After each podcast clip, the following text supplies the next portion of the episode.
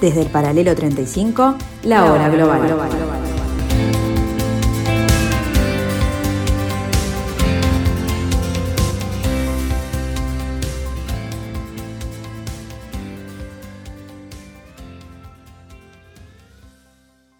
Muy, pero muy buenas tardes, bienvenidos al 1170 AM de vuestro dial, bienvenidos a la tarde de Radio Mundo.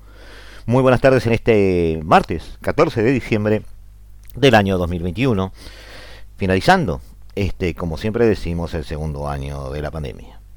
Y ya estamos con ustedes con este nuevo capítulo de La Hora Global.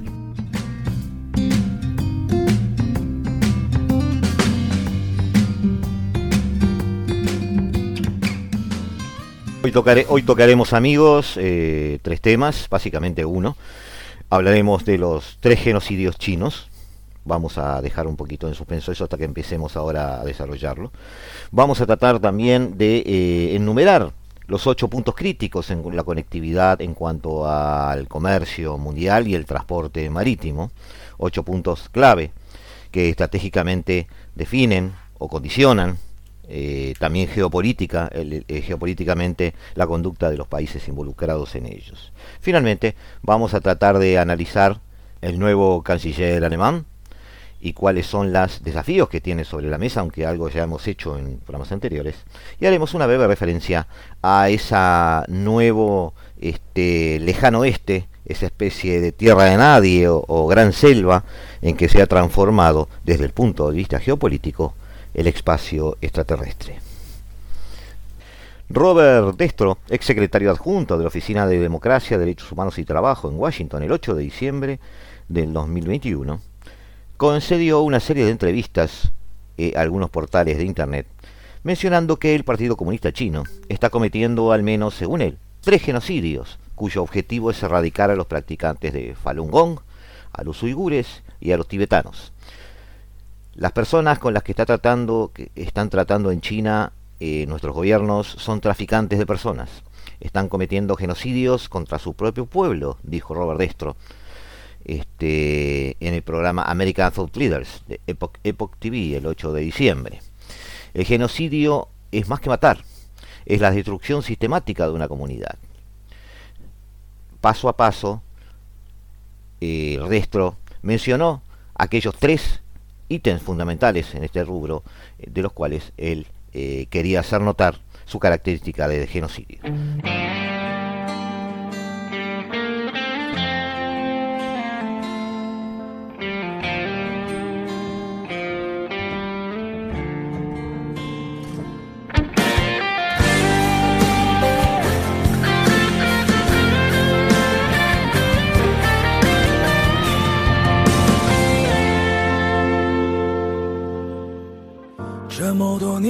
兄弟，有谁比我更了解你，太多太多不容易，磨平了岁月和脾气。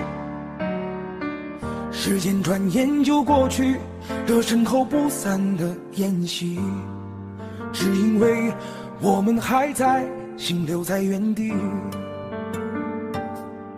张开手，需要多大的勇气？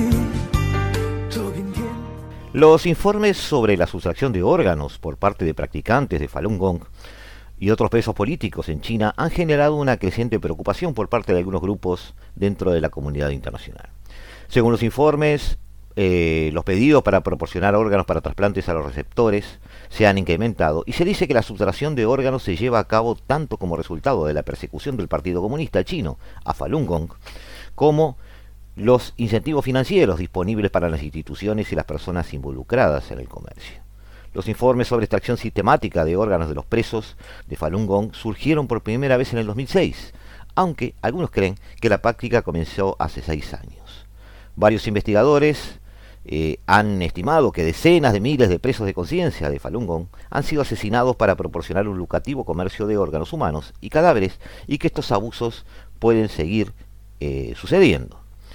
A los practicantes de Falun Gong se les impidió participar en el concurso de Navidad de Perth en Australia este sábado, después que los organizadores consideraran que el movimiento espiritual era demasiado político y podía dar lugar a problemas de seguridad en el evento. en la correspondencia por correo electrónico, la asociación del Falun Dafa, como también se le llama a Falun Gong, se le ofreció inicialmente un lugar en el evento, en Australia, eh, pero la invitación fue revocada 10 días después, aparentemente por presiones del consulado chino en Perth. En los últimos 10 meses, el Partido Comunista Chino ha perseguido hasta la muerte a, cientos de practicantes de Falun Gong, un sitio, según este Minju.org, un sitio web con sede en Estados Unidos que documenta la campaña nacional. Los casos de muerte de esta comunidad religiosa involucran 54 ciudades en 24 provincias. La mayoría de los casos se concentraron en las provincias de Liaoning, Liaoning y Jilin, en el noreste de China. Algunas de las muertes reportadas ocurrieron en estaciones de policía, centros de detención y prisiones. Además, al menos 75 del total habrían sufrido tortura, trabajo forzoso e inyección de drogas no identificadas antes de su eh, fallecimiento. El régimen chino ha estado involucrado durante años en la sustracción forzada de órganos de presos de conciencia a una escala sustancial, encontró un tribunal independiente en el 2019.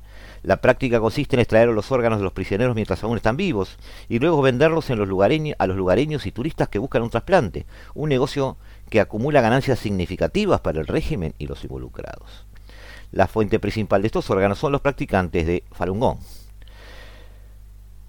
¿Qué es Falun Gong? Falun Gong, también conocido como Falun Dafa, es una disciplina espiritual que incluye ejercicios de meditación y enseñanzas morales basadas en tres principios fundamentales: verdad, compasión y tolerancia. Sus practicantes han sido brutalmente perseguidos por el régimen comunista chino prácticamente desde fines de los noventas. La meditación de Falun Gong se considera algo que acerca a la gente a la auténtica cultura china, dijo Destro, el funcionario norteamericano del que hemos estado hablando. Pero en, 1996 o 1997, el Ministerio de Seguridad de Estado chino se dio cuenta de que el número de practicantes de Falun Gong en China probablemente superaba a los miembros del Partido Comunista, lo que motivó su persecución. Según las estimaciones de la época, la práctica constaba de unos 70 a 100 millones de practicantes en China a finales de la década del 90. En una sociedad totalitaria como esta, no se puede tolerar una organización rival con una visión como la que representa el Falun Gong dijeron varios analistas. La campaña sistemática de represión del Partido Comunista contra los practicantes de Falun Gong ha sido calificada por los expertos como un genocidio frío, debido a los esfuerzos graduales y persistentes del régimen por aniquilar al grupo religioso durante las últimas dos décadas. Este término se utiliza en contraposición a un genocidio caliente, cuyo objetivo es eliminar un grupo en un periodo corto de tiempo.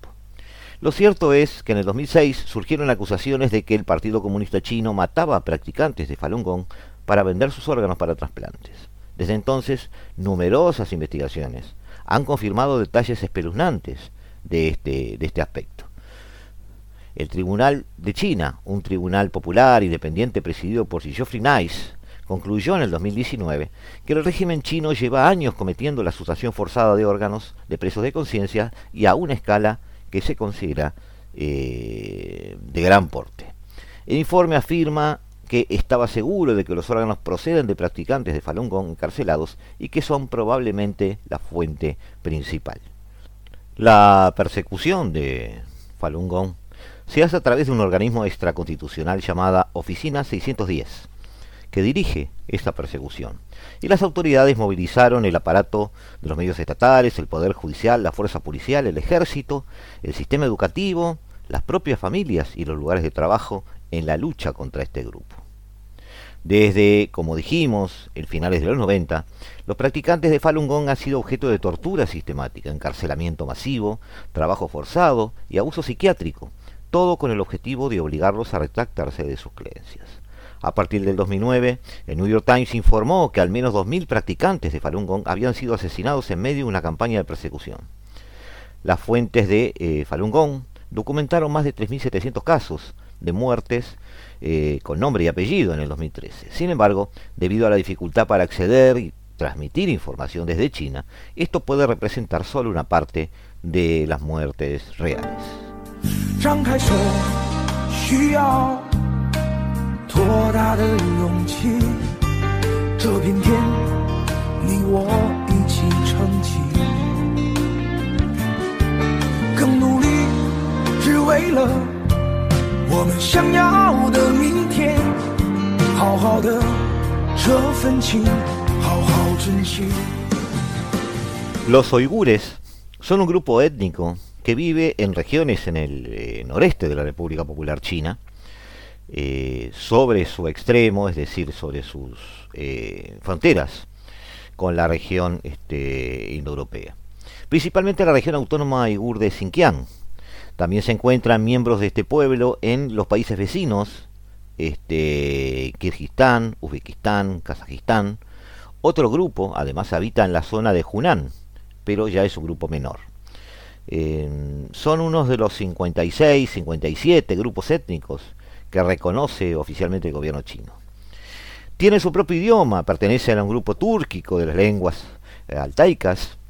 Eh, los vemos mezclados dentro de los, este, los, las luchas por el poder dentro del imperio musulmán, del imperio, perdón, este, otomano. Eh, se escribe este lenguaje uigur en la versión modificada persa del alfabeto árabe, con algunos signos eh, diacríticos añadidos para representar las vocales propias de esa lengua, pero básicamente también tienen esa vertiente persa. La actual lengua uigur tiene dos dialectos, el septentrional y el meridional. Se trata eh, más de una división geográfica en realidad que lingüística, porque las diferencias de entonaciones son, son menores, hay muy pocas diferencias entre ambos. Se le considera como un grupo nativo de Xinjiang, o por lo menos ellos se consideran así. Sin embargo, eso es razón de controversia también. El descubrimiento de las llamadas eh, momias del Tarim eh, puso algún problema en, es, en, esa interpretación histórica, pues encontraron una serie de momias de tipo europeo, caucásico, que datarían de el primero, el segundo milenio antes de Cristo, eh, en el territorio que actualmente está ocupado por China, en la península de Xinjiang, en la cuenca del río Tarim, y basándose en parte de los rasgos del pueblo uigur actual, en una influencia del pueblo protoindoeuropeo, eh, se piensa que los habitantes de Tarim, antepasados del pueblo uigur, son en realidad descendientes de pueblos indoeuropeos, este, lo cual eh, se considera ya no sería entonces una etnia original del lugar. Durante la dinastía Ming, los uigures estrecharon las relaciones con el resto de grupos étnicos que habitan en China, pero durante la dinastía Qing el viento cambió.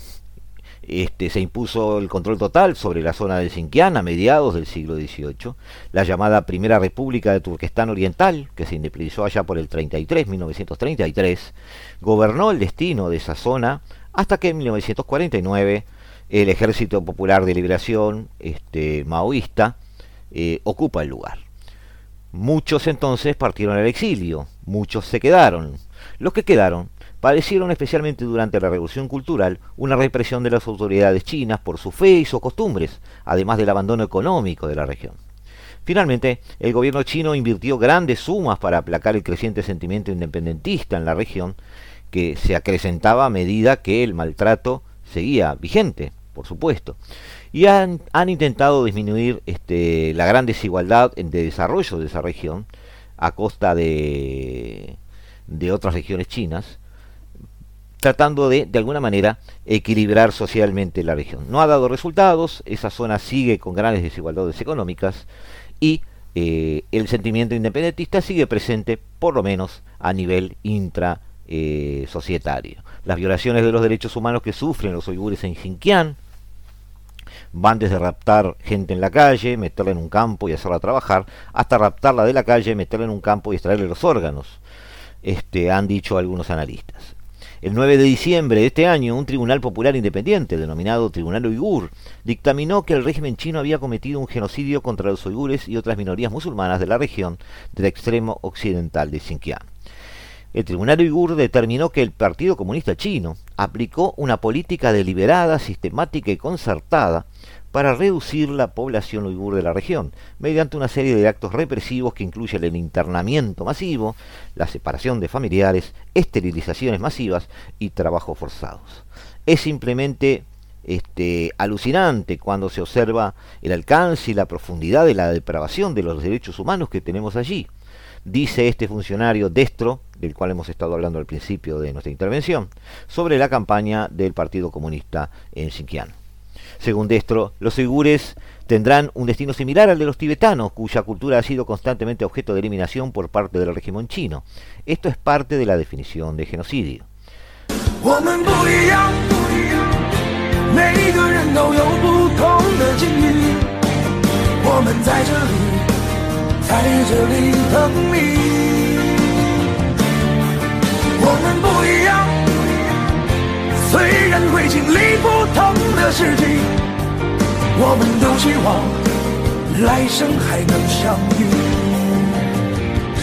La historia del Tíbet tiene al menos 2000 años. En su mayor parte se ha entrelazado con la del, de su poderoso vecino China.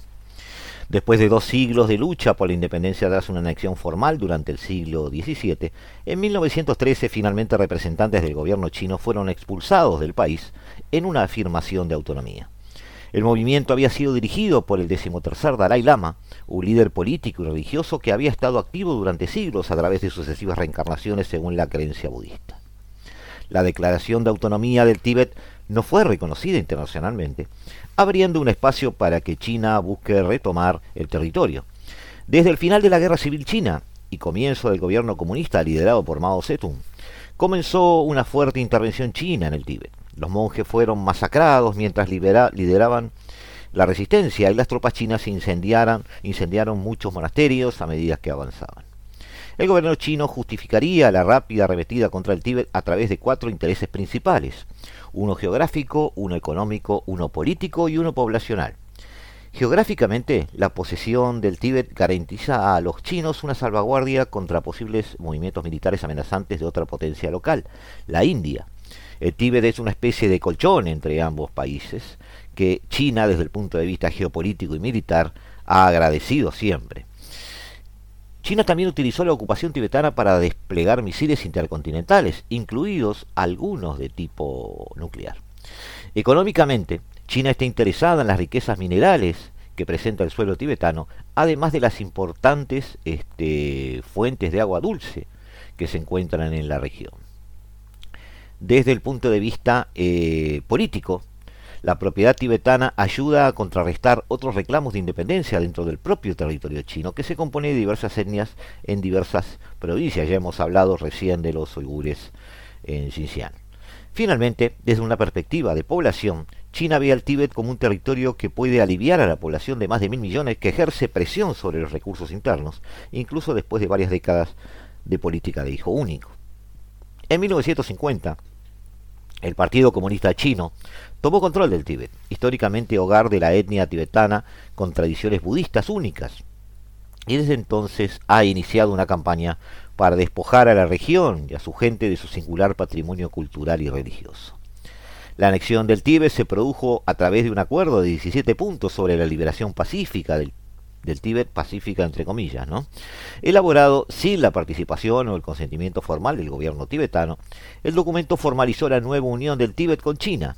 El joven decimocuarto Dalai Lama, nacido Lamo Dondrop, continuó viviendo en la capital tibetana hasta 1959, cuando los temores de una inminente captura por parte de agentes del gobierno chino lo llevaron a huir a pie a India con miles de ciudadanos tibetanos más, donde organizó un gobierno en el exilio.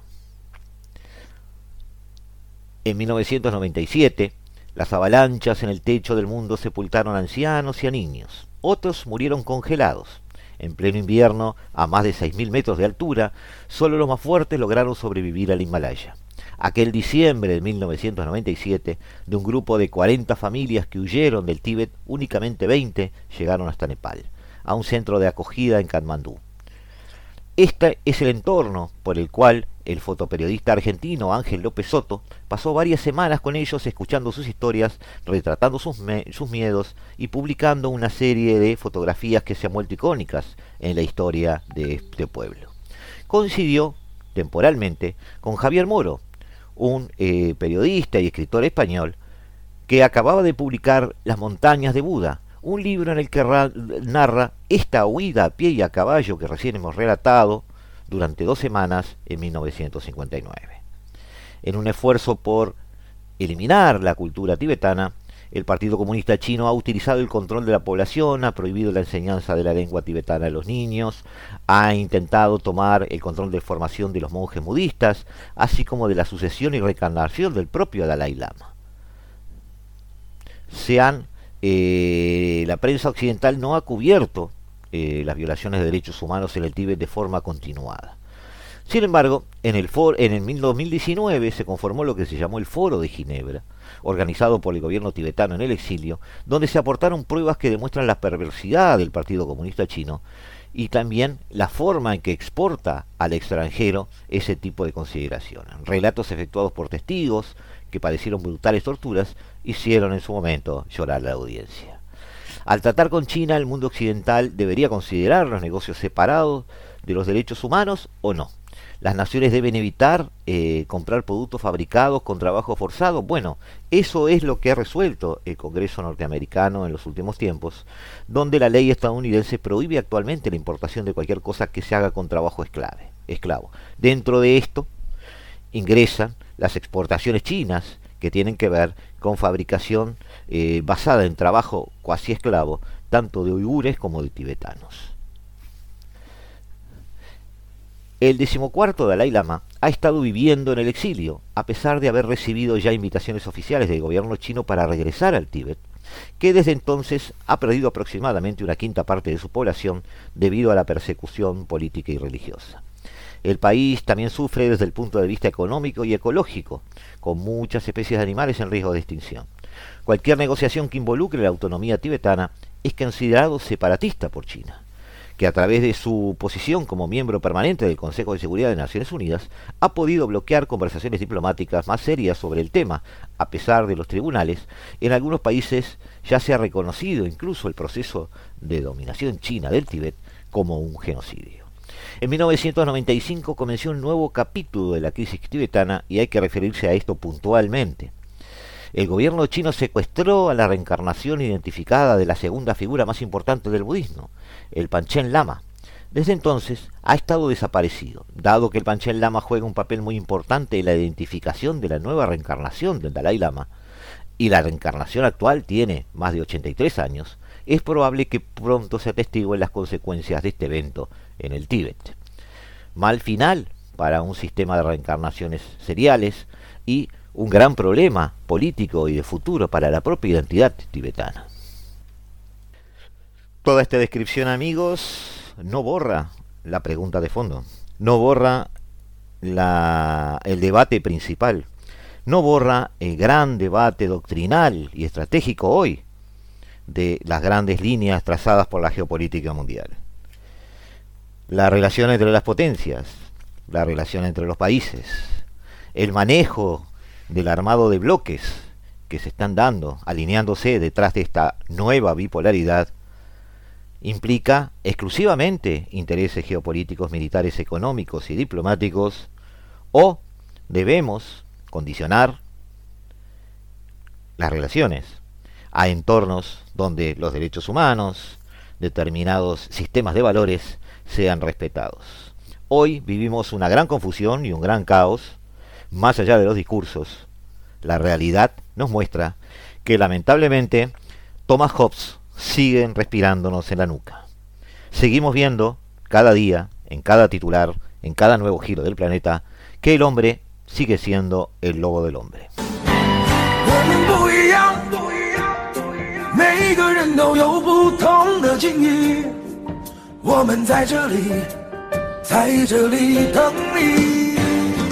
Nos volvemos a encontrar amigos en unos instantes aquí en el 1170 AM de vuestro dial, aquí en la tarde Radio Mundo, aquí en la hora global.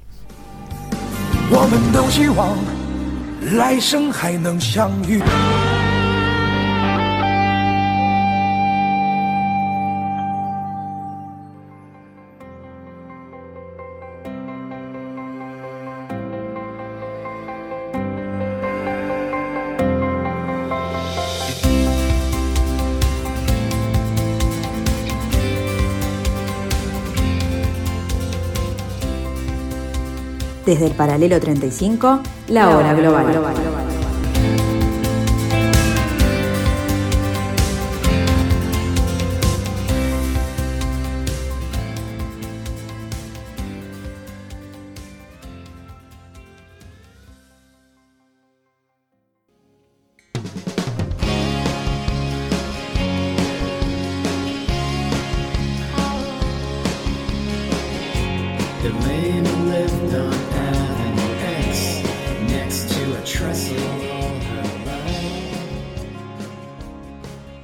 Amigos, vamos a hablar en los próximos minutos de los choke points.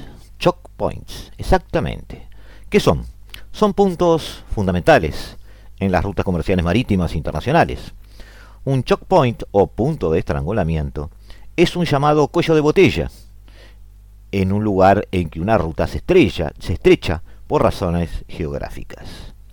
Estos cuellos de botella son puntos fundamentales en las rutas comerciales marítimas internacionales hoy donde recordemos la mayoría del comercio mundial eh, se transporta.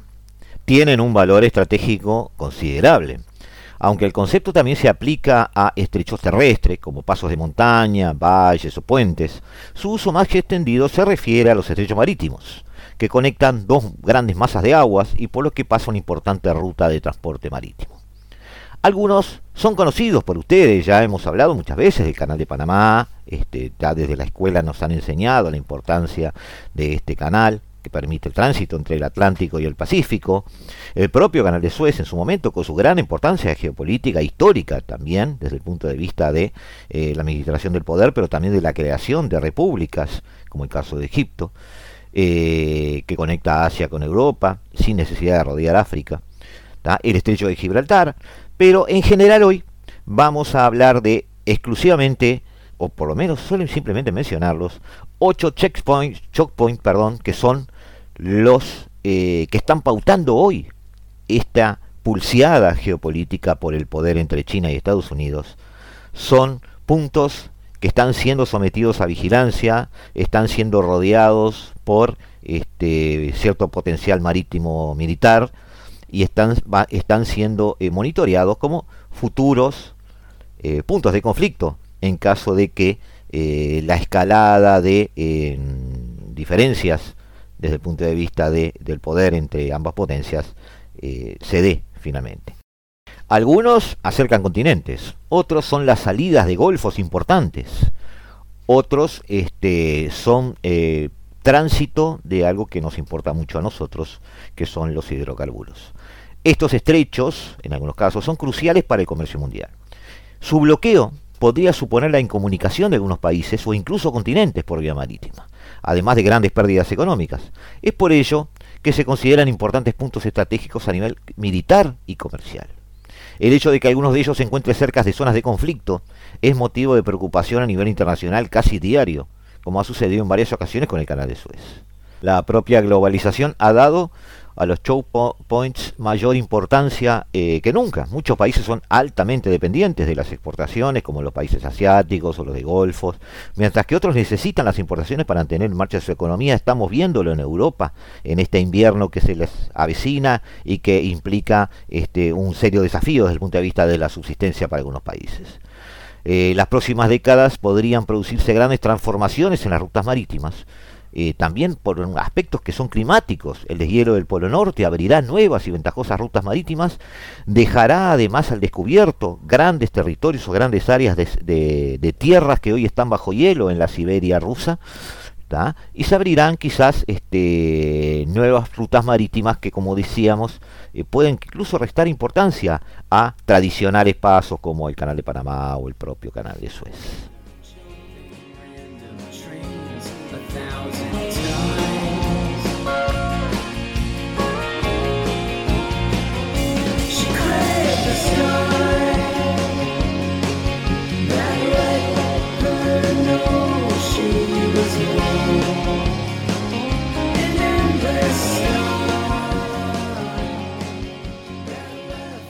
Y el primero que tenemos que mencionar hoy, da cuenta de la importancia de los hidrocarburos no solo como herramienta económica, sino también como herramienta política, es el estrecho de Hormuz, una de las claves para entender la apertura de las negociaciones de Estados Unidos con la República Islámica de Irán. Es, es, el estrecho de Hormuz este, tiene una importancia geopolítica fundamental porque el Golfo Pérsico es, de hecho, el gran reservorio de hidrocarburos y es, de hecho, el lugar de origen de todos ellos. Rodeado al norte por Irán y al sur con los Emiratos Árabes Unidos, es una región donde confluyen intereses de potencias a nivel global y uno de los principales cuellos de botella para las vías petroleras mundiales. La geografía del mismo tiene un carácter crucial a la hora de legislar nacional e internacionalmente debido a la injerencia de Irán sobre Hormuz. Su control y restricción no solo son las claves para cambiar los resultados de las negociaciones con Occidente, sino también para la internalización de cualquier conflicto que se dé allí. En un escenario como este, sin duda, eh, la democracia se ve supeditada al mantenimiento de una relativa estabilidad, tanto financiera como en términos de paz, dado que diariamente confluyen a través de él cerca de 17 millones de barriles de petróleo, aproximadamente el 20% del crudo mundial sale de allí y pasa por ese estrecho. Los mismos son llevados a distintos puntos geográficos del planeta.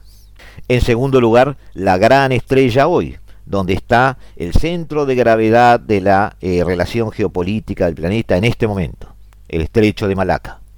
Colindante con el mar marginal del Océano Índico y el mar de China Meridional, une el Pacífico con el Índico y por allí pasan alrededor de 19, perdón, 19 millones de barriles de petróleo que lo cruzan este, permanentemente. Malaca representa el chopón más importante de todo el continente asiático en este momento pieza clave del Indo-Pacífico donde todos coincidimos que está en este momento el centro de atención mundial.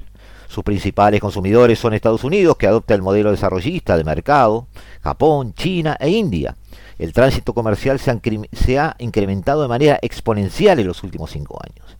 El problema más grave al que se enfrenta el estrecho de Malaca para la navegación marítima es que este escenario es susceptible a los ataques de piratería e históricamente ha sido parte de la vida de este canal de comunicación y a las miles de islas que lo componen y la facilidad de piratas de esconderse en ellas. Cabe destacar que este estrecho forma parte de los estrechos de Malaca y Singapur, eh, que es hoy además una potencia marítima. En tercer lugar, no menos importante, pero sí más escondido de los titulares, el estrecho de Bat el Mandeb, la puerta de las lamentaciones, el canal marítimo que conecta África y Asia, forma parte de Eritrea, Djibouti y Yemen es el canal que permite la salida o entrada al sur del Mar Rojo. Eh, al encontrarse tan cerca de los pozos petroleros de Oriente Medio y del propio canal de Suez, es una vía de comunicación marítima internacional de determinada importancia geoestratégica. Por allí pasan 3.3 millones de barriles que transitan diariamente por Bar el Mandeb. Luego debemos hablar de los estrechos turcos, ese conjunto de estrechos del Bósforo y los Dardanelos, que conectan el mar de Mármara con el mar Negro y es considerado una frontera natural entre Asia y Europa. Desde allí es la salida o entrada al Mediterráneo según como se vea o desde el punto de vista que se utilice. Este conjunto de estrechos ha sido un punto geoestratégico rotundo desde la conquista del Imperio Otomano y hoy día es una falla geográfica que puede ser determinante en las relaciones internacionales de Turquía con la Unión Europea. Se tiene estimado que eh, diariamente circulan por este lugar 3 millones de barriles de petróleo diarios. Turquía, un país que hoy juega permanentemente a dos puntas desde el punto de vista geográfico, con un pie en Asia y otro pie en Europa, desde el punto de vista militar, perteneciente a este, la OTAN, pero teniendo relaciones eh, de compra de armamento con Rusia, desde el punto de vista económico, siendo el gran regulador del tráfico de petróleo en el Mediterráneo Oriental. Los estrechos daneses son tres canales marítimos que conectan el mar Báltico con el mar del Norte. Son mejor conocidos como el Gran Belt, el Pequeño Belt y el Estrecho de Orsund, y pertenecientes a Dinamarca y Suecia. Son la salida del Báltico, la llave del Báltico, la cerradura del Báltico. La ruta de estos canales puede definir las relaciones comerciales de Europa y Rusia, Rusia tiene allí, en el Báltico, muchas apuestas considerables. Por ejemplo, allí ha construido su Nord Stream 2. Se considera que aproximadamente 3 millones de barriles diarios circulan por estos canales marítimos. Por el otro lado, no es un estrecho, pero el oleoducto Sumet es una alternativa de transporte, un gran oleoducto que pasa por el sur de México, de, México, perdón, disculpen, por el sur de Egipto, no sé por qué pensé México, por el sur de Egipto, eh, va desde este, el, Mar Rojo y sale en el Mediterráneo. Eh, tiene una longitud de unos 302 kilómetros y esa capacidad de abastecimiento es de 1.1, 1.2, depende de la época del año, 1.3 millones de barriles diarios. Este, y ya que hablamos del oleoducto Sumet, eh, tenemos allí al lado justamente al canal de Suez, del cual el oleoducto es una especie de complemento. Es una vía de comunicación que ustedes ya conocen, comunicación artificial que comunica África con Asia. Su construcción comenzó en 1859, se inauguró 10 años después con una histórica utilización de tecnología especializada en la materia por parte del este, ingeniero Fernando de Lesseps en aquel momento. Fue eh, la piedra angular de la eh, ingeniería para eh, construcción de comunicaciones comerciales de los imperios británicos y franceses en su momento. La utilización del oleoducto Sumet y del canal de Suez combinados suman casi 3 millones de barriles diarios. El canal de Panamá sigue teniendo una importancia relevante, este, a pesar de ser relativamente nuevo desde el punto de vista de, la historia de los canales. Recordemos que eh, fue terminado de construir en 1914. Ha sido una catapulta el comercio internacional entre gran cantidad de países. Es una vía de comunicación que acorta muchísimo las distancias es de suma importancia eh, al conectar este, Pacífico y Atlántico, este, es de suma importancia para las relaciones comerciales entre Asia y América, pues conecta directamente el Caribe con el Pacífico. Actualmente se tiene estimado que cruzan entre 700 y 800 mil barriles de petróleo diariamente, con una proyección a incrementarse paulatinamente. Estos han sido amigos o han, son hoy, al, al, estamos hablando de diciembre del 2021, los ocho choke points que son más relevantes hoy en la estrategia global de comercialización de, los países de este planeta. Eh, obviamente hay algunos en construcción, otros en revisión, obviamente los movimientos del poder o de dominio sobre territorio de distintas potencias alterarán este esquema. Pero estos son los ocho nombres o las ocho cosas a las que hay que prestar atención. Y como siempre, aquí en Lograr Global, les recomendamos repasar esta lista mirando los mapas los mapas nos van a dar eh, una certeza en cuanto a la importancia estratégica de estos puntos, porque vamos a ver cómo, por ejemplo, en el, en, eh, el estrecho de Hormuz se ve mucho, en el estrecho de Malaca se ve bastante, este, eh, cómo el cierre, imaginémonos el cierre de ese, de ese estrecho, lo que significaría. Es muy sintomático, muy paradigmático lo de Bab el Mandeb, por ejemplo, al sur del Mar Rojo, este, donde prácticamente si ustedes trazan una línea en el mapa ven que eh, el, comercio internacional sufriría mucho. Eh, los dejamos amigos, nos vemos en unos minutos más. Eh, queríamos hacer mención a estos puntos estratégicos porque van a ser además, y ya lo son, producto de vigilancia militar y naval por parte de las mayores potencias y que se están mirando a la cara en muchos de ellos. Volvemos a vernos en unos minutos aquí en la tarde de Radio Mundo, aquí en la hora global.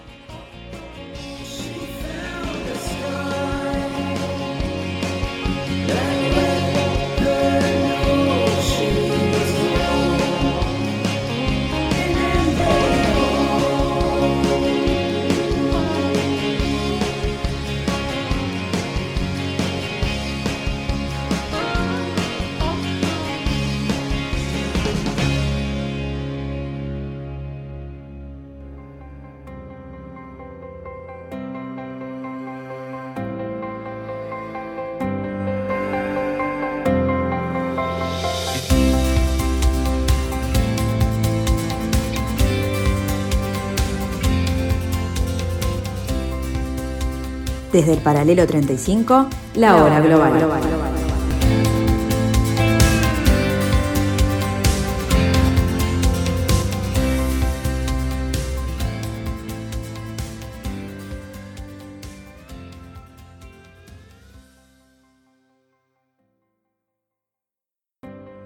El dron Ingenuity logró completar su cuarto vuelo a Marte, pilotado por la NASA de más de 400 eh, millones de kilómetros.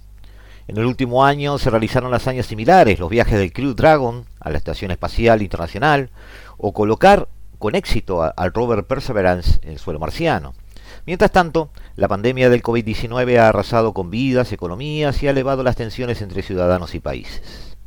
En Medio Oriente y África continúan los conflictos y la hambruna. al mismo tiempo que la crisis climática es cada vez más grave. Parece ilógico celebrar el envío de un rover cuando hay tantos problemas en la Tierra. Es contradictorio invertir en la exploración espacial e ignorar las emergencias sociales. ¿Esto es así? Sin embargo, además de los beneficios colaterales que ha brindado a lo largo de los años, el sector espacial será el próximo escenario de cooperación o de competencia. Independencia de los problemas, independientemente, perdón, de los problemas que tengamos acá en la Tierra. Representa oportunidades en temas de tecnología, ciencia, economía, mitigación de la crisis climática, geoestrategia. Actualmente, unos 5.000 eh, satélites activos orbitan el planeta. Las principales potencias espaciales, Estados Unidos, China y Rusia, compiten por una zona sin fronteras y en medio de un vacío legal, lo que a su vez convierte las órbitas bajas en un vertedero. Durante el 2021, SpaceX, la compañía aeroespacial de Elon Musk, ha lanzado más de un centenar de satélites al mes, lo que ya cuenta con casi 2.000 en órbitas bajas. El nuevo director general de la Agencia Espacial Europea, Joseph Aschenbach, ha advertido que si la Unión Europea no lo remedia, Musk terminará estableciendo de facto las reglas de juego del espacio exterior. SpaceX invertirá 30.000 millones de dólares en las llamadas mega constelaciones de Starlink, su servicio de Internet por satélite.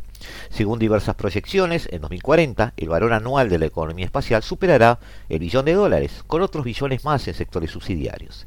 SpaceX ya ha obtenido el permiso de reguladores de Estados Unidos para poner en órbita 30.000 satélites. Más allá de la geopolítica mundial, la política internacional ha llevado sus prácticas a niveles espaciales. Esto es producto de una serie de procesos históricos que se vinculan sobre todo con la práctica del poder mundial posteriores a la Segunda Guerra Mundial. La carrera por el desarrollo de tecnologías de guerra e investigación científica llevó a las potencias a buscar espacios por controlar. En ese sentido, el principal objetivo de control fue la búsqueda de un mecanismo de intervención en el espacio ultraterrestre, iniciado por la Unión Soviética con el famoso lanzamiento del primer satélite espacial, Sputnik, en el año 57. La nueva búsqueda frenética de poder generó la propagación de conflictos entre distintos miembros de la comunidad internacional y la tensión de las relaciones entre Unión Soviética y Estados Unidos dado que el espacio exterior no tiene fronteras y va mucho más allá de lo que la tecnología y conocimiento de aquellos tiempos podía llegar a alcanzar, todos deseaban obtener una parte del vasto espacio ultraterrestre con fines principalmente para el espionaje internacional a través de satélites. Conquistar el espacio entonces significaba poderío, control, conquista. Estos factores llevaron a dicha comunidad a intentar estandarizar una forma segura, de una forma segura la exploración planetaria con fines pacíficos. Por ello, en el año 59 se crea una comisión de utilización del espacio extraterrestre con fines pacíficos de investigación, cooperación y difusión de la información. Este órgano fue el antecesor de lo que hoy en día se conoce como Tratado sobre el Espacio Ultraterrestre, el cual contiene principios sobre cooperación internacional, responsabilidad internacional, uso de energía nuclear en el espacio ultraterrestre, eh, de regímenes perdón, de actividades en la Luna y otros cuerpos celestes, desperdicios espaciales, etc. Este tratado fue firmado por 103 naciones. Sin embargo, aún hay un número importante de países que no han ratificado, y es importante mencionar que tiene bastantes puntos ciegos. Por ejemplo, no existe un acuerdo sobre qué Estado debe encargarse de los fragmentos peligrosos o desconocidos. La situación hoy en la conciencia mundial sobre el tema espacial es distinta a la que se, vivía en los años 50, donde se, se dan esa serie de iniciativas que acabamos de mencionar. A medida que avanzó la Guerra Fría, con la crisis de los misiles, la guerra de Vietnam, la carrera nuclear, el discurso de Sputnik como un logro de la humanidad se fumó e inició la carrera espacial, una narrativa política que se convirtió en la principal justificación para invertir en el espacio. El presupuesto federal que se invirtió durante la Guerra Fría versus el que se invierte hoy muestra la motivación geopolítica de ese entonces, el auge del programa Apolo. Estados Unidos llegó a destinar el 4.4% del presupuesto federal en el sector cuando desde 1990 no ha subido del 1.05, por ejemplo. El siglo XXI trajo nuevos dilemas de seguridad, una globalización desigual, crisis climáticas, conflictos civiles, crisis humanitarias. En este contexto, pareciera que la población ya no piensa que el espacio sea una prioridad, pero existe un importante apoyo civil a los programas espaciales. De acuerdo con una encuesta de Pecho Research, el 72% de los ciudadanos considera esencial que Estados Unidos continúe como líder de la exploración espacial. 80% opina que la eh, Estación Espacial Internacional es una inversión sensata.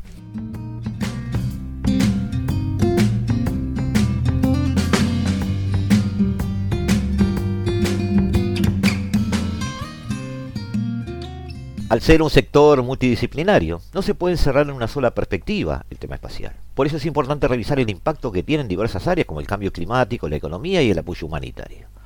En primer lugar, es imposible negar los efectos de la atmósfera de los en, eh, en la atmósfera de los combustibles utilizados por lo que los lanzamientos de un cohete Spy Shuttle, que emite en promedio 443 toneladas métricas de eh, CO2 por lanzamiento, representa un grave golpe ecológico, incluso con un combustible que es mayormente vapor de agua.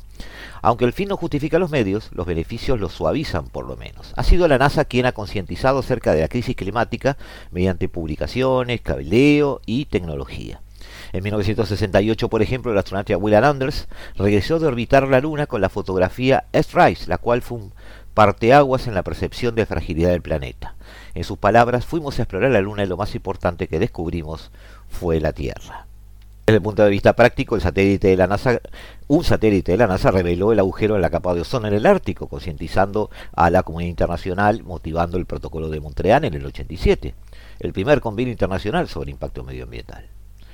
Sería imposible mencionar y describir todas las este, innovaciones y beneficios que ha brindado la exploración espacial. En lo general, están las tecnologías de energía renovable, como energía solar, o el sistema de monitoreo y proyección, utilizando tanto desastres naturales como para la vigilancia de cambios ecosistemáticos.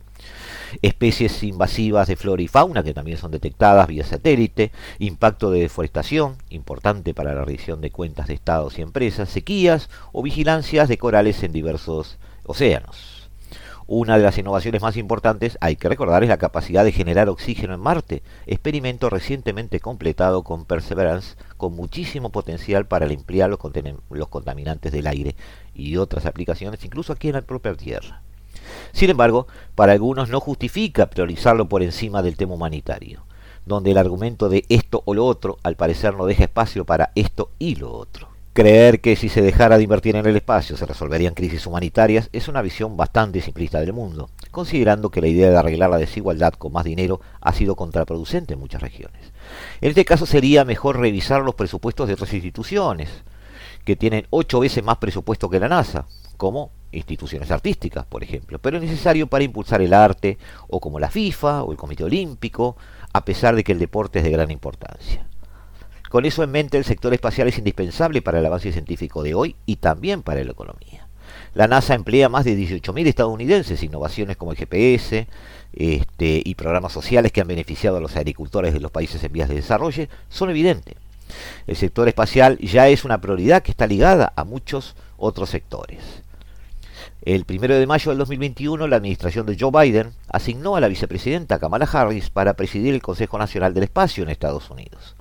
Colocar una figura de alto rango siempre es una estrategia importante para afirmar la relevancia de una agenda, además de dar un inusual seguimiento a la, administración Trump, quien fundó Spice Force en el 2019. El trabajo conjunto con industrias como SpaceX o Boeing, sobre todo, estas, estas dos fundamentalmente, pero representan una necesidad de cooperación y la urgencia por mantener un liderazgo en la futura área de competencia. Tanto China como Rusia tomaron la iniciativa de liderar la siguiente Estación Espacial Internacional, cuando la actual sea obsoleta. En cuanto a las instituciones internacionales y los convenios que proponen, estos cada vez cobran mayor relevancia. Por ejemplo, el reingreso descontrolado del cohete chino Mars 5B el 9 de mayo de este año fue duramente criticado por los organismos internacionales, quienes reiteraron la necesidad de actualizar acuerdos como el Convenio sobre la Responsabilidad Internacional por Daños Causados por Objetos Espaciales, que data del año 72, o el convenio sobre el registro de objetos lanzados al espacio ultraterrestre, que data del año 75, con el fin de que exista una rendición de cuentas sobre la basura espacial que tienen los estados, en este caso Estados Unidos y Rusia, que son los que más generan, así como la transparencia de lo que se, se envía al espacio. Sobre todo se está pensando en India y China, que son quienes están innovando en esta materia. La geopolítica, amigos, entonces alcanza el espacio espacial, la contiene y además proyecta para el futuro un nuevo terreno donde se sigue jugando este ajedrez internacional. Y el mundo sigue girando, amigos, siguen pasando cosas en el planeta, siguen quedando siempre pendientes porque nos sobrepasa lo que pasa en el mundo día a día y con las cosas que podemos analizar.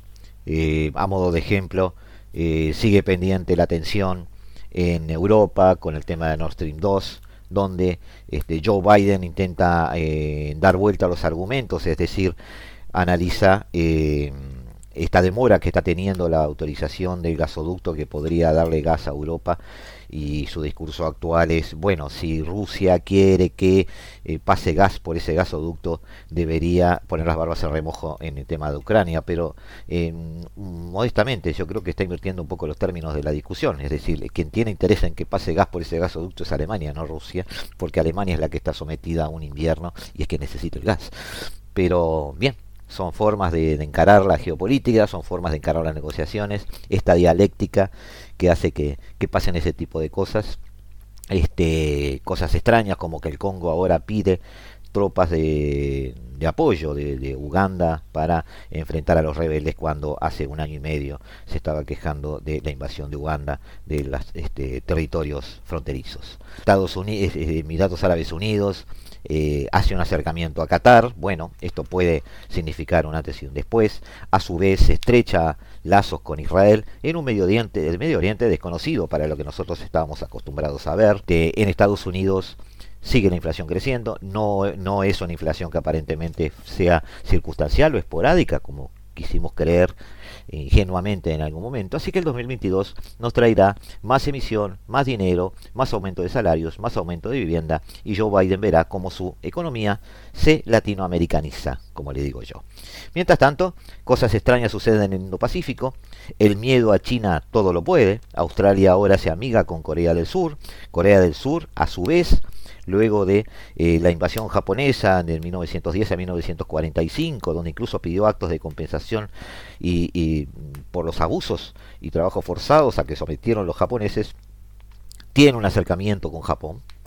Y como les dije, el miedo a China eh, todo lo puede. El Indo-Pacífico está cambiando, lo analizaremos también.